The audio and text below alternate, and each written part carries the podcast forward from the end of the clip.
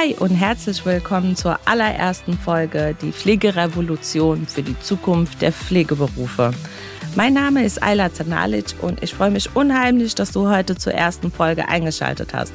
Wir werden uns nämlich in diesem Podcast rund um das Thema Pflege beschäftigen, vor allem um das Thema, warum es aktuell so ziemlich schräg in der Pflege läuft und wie du es als Führungskraft in der Pflege schaffen kannst, einen Wandel zu erreichen.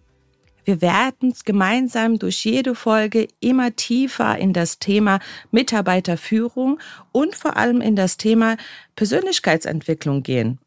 Und wenn du dich jetzt fragst, warum Persönlichkeitsentwicklung, was hat Persönlichkeitsentwicklung mit der Pflege zu tun? Sehr viel sogar. Denn Du als Leitungskraft musst dich erstmal mit deiner eigenen Persönlichkeit auseinandersetzen, wenn nicht sogar zuerst herausfinden, wer du eigentlich bist, bevor du anfangen kannst, andere Dinge zu verändern aber zuerst alles auf Anfang. Denn damit ihr verschiedene Persönlichkeitsmodelle für euch verinnerlichen könnt und ihr vor allem auch den Weg von AC-ambulante Pflege irgendwann versteht, müssen wir das Ganze einmal einige Jahre zurückspulen und ich möchte euch in diesem Rahmen ein bisschen was über meinen Werdegang erzählen und wie ich eigentlich dazu gekommen bin, in den Pflegeberuf einzusteigen. Wenn ich mich heute zurückerinnere, war es, glaube ich, für mich die größte Hürde, meinen Eltern davon zu erzählen, dass ich Altenpflegerin werden will. Denn ihr müsst wissen, ich komme aus dem ehemaligen Jugoslawien oder besser gesagt aus Bosnien und Herzegowina. Und da, wo ich herkomme, ist es nämlich so, wenn du was von dir hältst oder wenn man über dich irgendwann sagen will, dass du es geschafft hast im Leben und eine tolle Karriere gemacht hast, dann wirst du entweder Ingenieur oder Bankkaufmann. Tja, und dann stehe ich da und erzähle meinen bosnischen Eltern, eure Tochter wird jetzt Altenpflegerin. Ihr könnt euch die Reaktion ungefähr ausmalen. Das war so etwas wie, kannst du nicht was Anständiges lernen? Du hast doch so gute Noten und so einen guten Schulabschluss. Warum tust du das? Und vor allem lustigerweise, ich habe zwar immer wieder Altenpflegerin gesagt, mein Vater sagte damals, warum willst du Krankenschwester werden? Ich hoffe, ihr merkt meine Ironie in dem, was ich euch erzähle, denn selbst meine bosnischen Eltern mit ihrem Migrationshintergrund haben diesen Beruf der Altenpflege nicht die notwendige Wertschätzung gegeben, allein schon im Namen, sondern haben es immer als Krankenschwester betitelt. Trotz dem Widerstand meiner Eltern startete ich also die Ausbildung als Altenpflegerin und ich muss euch sagen, rückwirkend gesehen war es eins der besten Entscheidungen, die ich jemals in meinem Leben getroffen habe.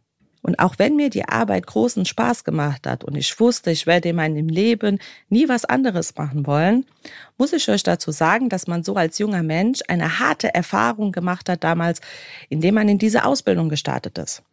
Denn es war nicht diese klassische Ausbildung mit normalen Arbeitszeiten, mit geregeltem Frei, mit einer 30-minütigen Pause, sondern du wurdest von jetzt auf gleich ins kalte Wasser geschmissen und musstest direkt mitarbeiten. Und wenn du vorher nie wirklich was dafür tun musstest, um deinen Lebensunterhalt zu verdienen, ist das eins der krassesten Erfahrungen in deinem Leben, wenn du auf einmal zwölf Tage am Stück arbeitest und dann hoffst auf deine zwei Tage frei, das berüchtigte freie Wochenende und dir dann deine Pflegedienstleitung sagt, morgen kommst du bitte zum Frühdienst und kurz vom Ende vom Frühdienst machst du dann noch einen Spätdienst, weil sich die Kollegin krank gemeldet hat. Das war natürlich für meine sehr konservativen Eltern nicht normal.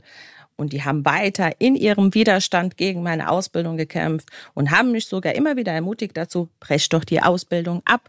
Du bist immer noch jung genug, was Anständiges zu lernen und wir unterstützen dich. Aber ich glaube, genau das hat mich damals motiviert, meine Ausbildung durchzuziehen. Egal wie hart sie war und egal wie viel ich arbeiten musste. Motiviert hat mich immer das, dass ich gesagt habe, wenn ich mein Examen habe, werde ich alles anders machen. Ich werde die Welt da draußen verändern. Und dann kam dieser Tag. Ich hatte dieses Examen in der Hand mit Bestnoten und was war? Es wurde noch viel, viel schlimmer. Da bist du da als jung examinierte Pflegefachkraft und hast auf einmal die Verantwortung für 50, 60, 70 Bewohner oder Patienten und denkst dir, oh mein Gott, wie soll ich das eigentlich schaffen in einer Schicht? Also schier unmöglich. Vor allem schier unmöglich, wenn man diesen Ansatz hat, eine gewissenhafte Pflege durchzuführen und vor allem auch wertschätzend den Menschen gegenüber zu arbeiten. Und auch natürlich, wenn wir dafür verantwortlich sind, dass wir die Krankheiten pflegen unserer Bewohner und Patienten, ist es doch aber eher die kranke Seele, die wir pflegen sollten. Und dafür war einfach nie Zeit. Und irgendwann kam mir die Idee, ja, Alter, du musst eine Weiterbildung machen, du musst in die Leitungsebene gehen, um Dinge verändern zu können. Also ging ich in meine erste Weiterbildung und machte die Weiterbildung als Wohnbereichsleitung und habe wirklich gemeint, ich werde jetzt Veränderungen schaffen, denn ich habe doch die Macht. End vom Lied war, nein, ich hatte eigentlich nicht die Macht. Ich hatte noch mehr Verantwortung für sture Strukturen, die ich umsetzen musste und eigentlich alles jeden Tag zum Scheitern verurteilt war. Und da ich auch als Wohnbereichsleitung meine Ziele nicht erreichen konnte, habe ich mir überlegt, ja, du musst ins Qualitätsmanagement. Denn es muss doch an irgendetwas liegen, dass ich diese sturen Strukturen nicht durchbrechen konnte. Also machte ich eine Weiterbildung im Bereich Qualitätsmanagement und wurde Qualitätsmanagerin. Was glaubt ihr, was ich den ganzen Tag als Qualitätsmanagerin gemacht habe? Ich habe totes Papier gepflegt. Und jetzt überlegt euch die Situation, du wolltest eigentlich Altenpflegerin werden und die kranke Seele deiner alten Menschen pflegen und eigentlich haben an deiner Arbeit. Und da saßt du da acht Stunden an deinem Schreibtisch und hast Expertenstandards gewälzt, hast neue Standards entwickelt, für die sich am Ende keiner interessiert hat. Und ja, im Ernst, in meinem jugendlichen Leichtsinn bin ich wirklich davon ausgegangen, dass so eine Pflegefachkraft meinen zehnseitigen Pflegestandard lesen wird und auch nach dem arbeiten wird.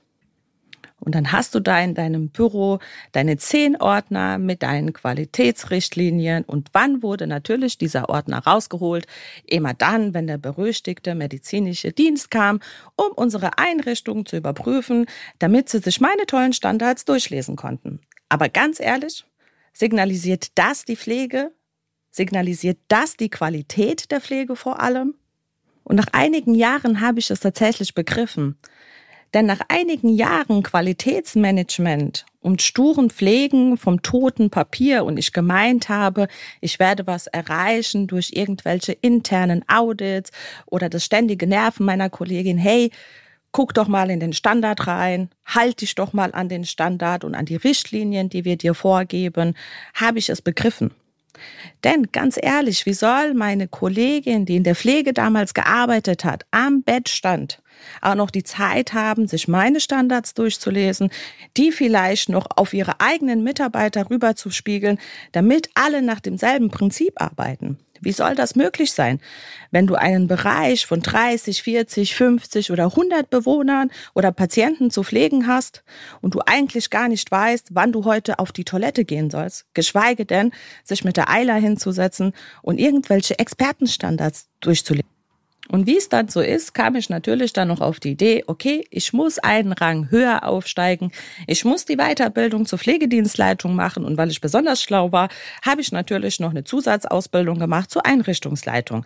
Denn ich bin davon ausgegangen, dann habe ich doch den höchsten Rang in der Pflege und kann dann endlich die Veränderung durchsetzen, die wir in der Pflege brauchten. Und ja, ihr ahnt es schon. Es wurde zu einer Vollkatastrophe. Ich habe zwar viel gelernt auf meiner damaligen Schule auf der Also Akademie in Heidelberg und ich bin super gerne hingegangen und habe die tollsten theoretischen Dinge mitbekommen. Aber keine einzige konnte ich in den Betrieben umsetzen. Denn was war im Grunde passiert? Auf einmal hast du den Titel der Pflegedienstleitung und Einrichtungsleitung, du bist Pflegefachkraft, hast eine Qualitätsmanagement-Ausbildung, Bedeutet im Umkehrschluss, du hast für alles auf einmal die Verantwortung. Das heißt, du bist für dein Personal zuständig, du bist für das tote Papier zuständig und wenn es ganz blöd läuft, springst du auch noch in der Pflege ein. Wobei, mal nebenbei, das war noch die schönste Erfahrung, weil du dann endlich wieder am Bett, am Patienten stehen konntest. Und dann war der Tag vorbei und es waren nicht die klassischen acht Stunden, die dann vorbei waren. Es waren dann zehn, zwölf Stunden. Und das hast du jeden Tag gemacht und jeden Tag gemacht. Und am Ende hast du gar nichts erreicht. Ganz im Gegenteil. Ja, du hast sture Dienstpläne geschrieben. Ja, früh, spät, Nacht. Du hattest Menschen vor dir, deine Mitarbeiter vor dir, wo du genau wusstest, ich überfordere sie.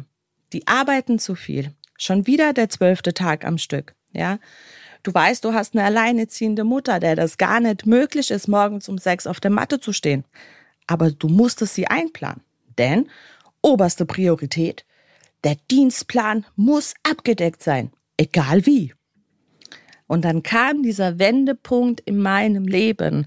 Dieser Wendepunkt, wo ich gesagt habe, ich mache das nicht mehr. Ich saß da vor meinen Pflegevisiten, denn es wurde dir ja beigebracht, du musst Pflegevisiten machen, ja? Du musst ja die Qualität der Arbeit deiner Mitarbeiter überprüfen. Ich habe lange Zeit gebraucht, um zu verstehen, was ich da eigentlich tue. Denn wie sieht so eine Pflegevisite aus? Du öffnest dir dein Dokumentationsprogramm oder damals klassisch die Patientenakte, liest dir die Pflegeplanung durch, liest dir die Risiken durch und wie toll deine Mitarbeiter schreiben können oder vielleicht auch wieder nicht schreiben können und bewertest eigentlich nicht mehr und nicht weniger wie den Schreibstil deiner Mitarbeiter. Und jetzt appelliere ich an deinen gesunden Menschenverstand. Das bedeutet, ich überprüfe den Schreibstil meiner Mitarbeiter und ob die fachlich genug sind, Texte zu schreiben, so nenne ich es, Texte zu schreiben, ohne vielleicht den Patienten jemals gesehen zu haben. Oder selbst wenn ich diesen Patienten gesehen habe, habe ich mir die Frage gestellt, warum behandle ich meine Mitarbeiter eigentlich wie die größten Schwerverbrecher? Und ja, vielleicht tricker ich dich jetzt ein bisschen. Aber jetzt stell dir doch mal vor, ja, du kontrollierst eigentlich deinen Mitarbeiter, ob er richtig in den Falten eines Menschen waschen kann und diese abtrocknen kann, um dann die Qualität zu bewerten. Ist das der richtige Ansatz, den wir hier seit Jahren in der Pflege tun? Ich kam schnell zu dieser Erkenntnis, nein, es ist nicht der Ansatz. Und ich bin nicht Pflegedienstleitung oder Einrichtungsleitung geworden, um meine Mitarbeiter permanent in ihrer Arbeit zu kontrollieren. Denn was wurde dir denn eigentlich beigebracht auf dieser Akademie? Dir wurde Führen beigebracht. Dir wurde Entwicklung beigebracht. Und dann zitierst du deinen Mitarbeiter in deinem Büro und diskutierst mit ihm über Pflege, um Qualität und musst dich doch ernsthaft mal fragen, wie du als Leitungskraft erwarten kannst, dass eine qualitative Pflege erfolgen soll, wenn dieser Mensch vielleicht den zwölften, den dreizehnten, den vierzehnten Tag hinter sich hat, vielleicht sogar allein auf dem Wohnbereich oder auf der Tour ist, ja, und weiß Gott, 50 Menschen in einer Schicht zu pflegen hat. Wie soll das funktionieren? Und jetzt hältst du dem auch noch eine Predigt, weil vielleicht eine Risikoerhebung nicht richtig formuliert war. Und hier kam der Punkt, wo ich das Handtuch geworfen habe, wo ich gesagt habe, ich kann nichts verändern, wenn ich so weitermache, wenn ich diese Strukturen weiter an meine Mitarbeiter rüberspiegle, wenn ich das tue, was von oben vorgegeben wird und du eigentlich weißt, hey, das macht einfach gar keinen Sinn. Dafür bin ich und will ich auch keine Leitungskraft sein. Also entschloss ich mich tatsächlich zur Kündigung, ohne zu wissen, wie es eigentlich am nächsten Tag weitergeht, weil hey, ganz im Ernst, du musst doch trotzdem irgendwie weiterleben. Du musst einkaufen gehen, musst deine Kinder ernähren und vor allem die Überlegung, hey, was machst du eigentlich in Zukunft? Und an diesem Punkt wurde AC Ambulante Pflege geboren. Zwar erstmal in der Fantasie, aber ich entschloss mich, meinen eigenen ambulanten Pflegedienst zu gründen, um da endlich das durchzusetzen, woran ich schon immer geglaubt habe. Denn trotz aller Missstände, die ich vielleicht erlebt habe, wusste ich dennoch immer, es ist der tollste Beruf dieser Welt. Denn es ist nicht der Beruf, der diese Strukturen macht. Es sind die sturen Menschen, die im Hintergrund agieren. Und hier gilt es einfach einen Durchbruch zu schaffen und diese Menschen dazu zu bewegen, hey, beginne Dinge anders zu machen. Komm weg von diesem Thema. Das haben wir schon immer so gemacht. Das funktioniert ja sowieso nicht. Denn, wie sagte Albert Einstein einmal, auf Veränderungen zu hoffen, ohne selbst etwas dafür zu tun, ist wie am Bahnhof zu stehen und auf ein Schiff zu warten. Jetzt kannst du dir selber mal überlegen, wie hoch steht denn die Wahrscheinlichkeit, dass an deinem Bahnhof jetzt ein Schiff vorbeikommt? Also, da diese mathematische Formel ziemlich einfach ist zu lösen, wusste ich, schreib deinen Businessplan, entwickel ein Konzept und geh den Weg zur Bank. Und das habe ich gemacht. Und ich war sehr optimistisch, dass mein Businessplan einwandfrei geschrieben ist, mein Konzept war gut, ich war jung, ich war dynamisch. Also stand ich da in dieser Bank, da saßen drei Menschen vor mir, denen habe ich mein Konzept vorgestellt. Ungefähr vier Minuten lang. Und dann wurde dieses Gespräch abgebrochen. Denn mir wurde ernsthaft die Frage gestellt, ob ich mich selber in den Ruin treiben will, wie ich auf diese Idee komme, einen Pflegedienst zu gründen. Ich müsste doch als Pflegefachkraft selber wissen, dass wir gar keine Fachkräfte haben. Und wie soll ich denn einen Pflegedienst bitte führen, wenn ich gar kein Personal habe? Und das Beste war, ich sollte doch wieder zurück ins Krankenhaus gehen, denn dort habe ich einen sicheren Job und dort finde ich bestimmt auch eine geeignete Stelle als Führungskraft. Und dieses Thema hat sich durch jede Bank durchgezogen. Egal, ob sie groß, ob sie klein war. Keiner hat an mein Konzept geglaubt. Und ja, ich habe von niemandem ein Cent Geld bekommen für mein Projekt. Und glaubt mir, in der Pflege etwas zu gründen, ist eins der schwierigsten Aufgaben, die man sich vorstellen kann. Denn auch da haben wir sture Strukturen. Es ist nicht so, wie wenn du ein Geschäft eröffnest, wo du sagst, ich fange erstmal alleine an. Ne?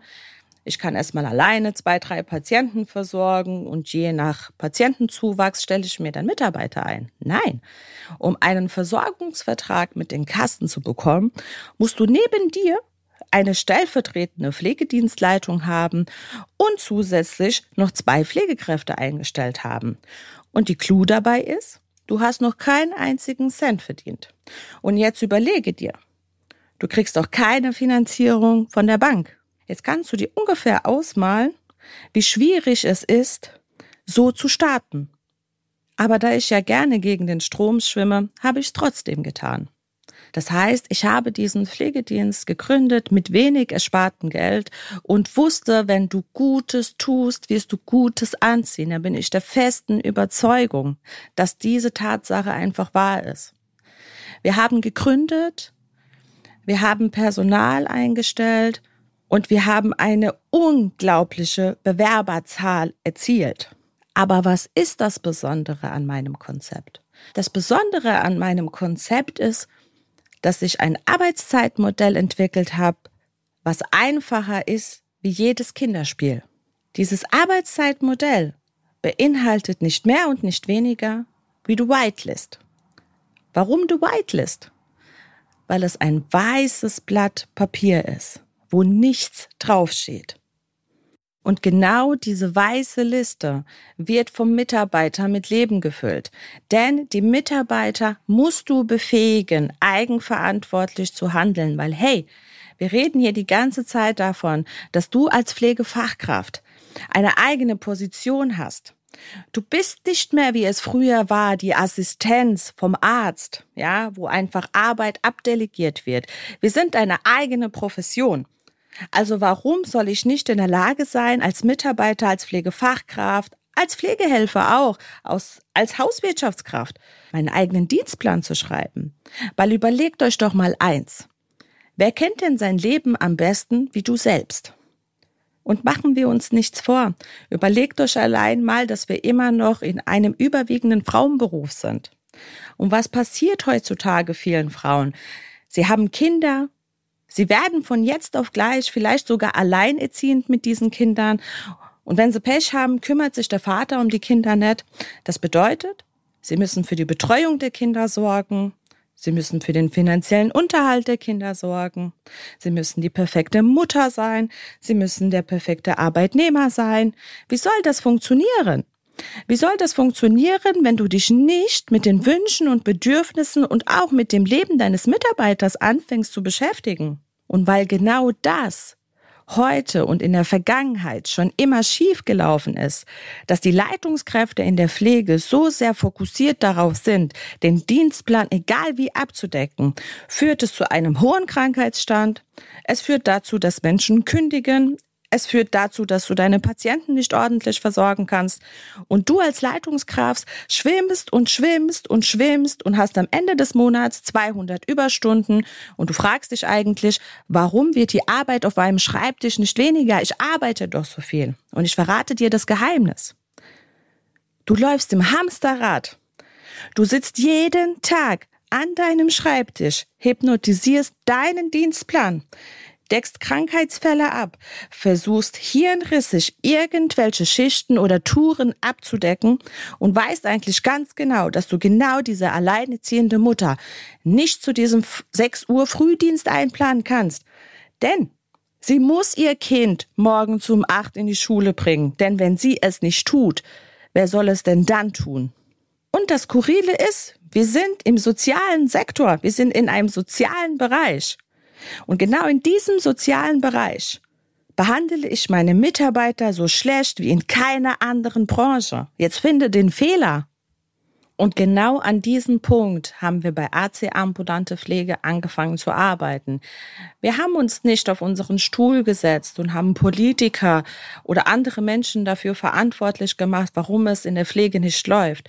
Wir haben die Verantwortung selbst in die Hand genommen und haben unsere Mitarbeiter befähigt, Dinge zu tun, die sie vorher nie selbstständig tun durften. Sie waren vorher Pflegefachkräfte gewesen die einfach blockiert waren zu denken. Das eigenständige Denken wurde denen untersagt. Die sollten einfach stur arbeiten, ja. Die sollten ihre Bewohner und Patienten versorgt haben. Alle sollen doch bitte bis um 10 Uhr morgens gewaschen sein, angezogen sein, am Frühstückstisch sitzen, damit wir pünktlich um 10.30 Uhr zum Bingo spielen gehen können. Und genau hier setzen wir an, ja. Wir beschäftigen uns mit dem Mitarbeiter und wir beschäftigen uns zudem auch mit den Wünschen und Bedürfnissen unserer Patienten. Denn will mein Patient eigentlich morgens um 10 Uhr schon am Frühstückstisch sitzen? Oder wäre er lieber vielleicht noch im Bett gewesen? Oder wollte er vielleicht noch in seinem Schlafanzug einfach die Zeitung lesen oder aus der Zeitung vorgelesen bekommen? All diese Strukturen haben wir durchbrochen und haben uns einfach zum Ziel gemacht, wir werden diese Dinge nach den Bedürfnissen unserer Patienten und Mitarbeiter anpassen, damit im Grunde am Ende alle glücklich sind. Und genau das ist doch diese Qualität, von der wir doch immer reden.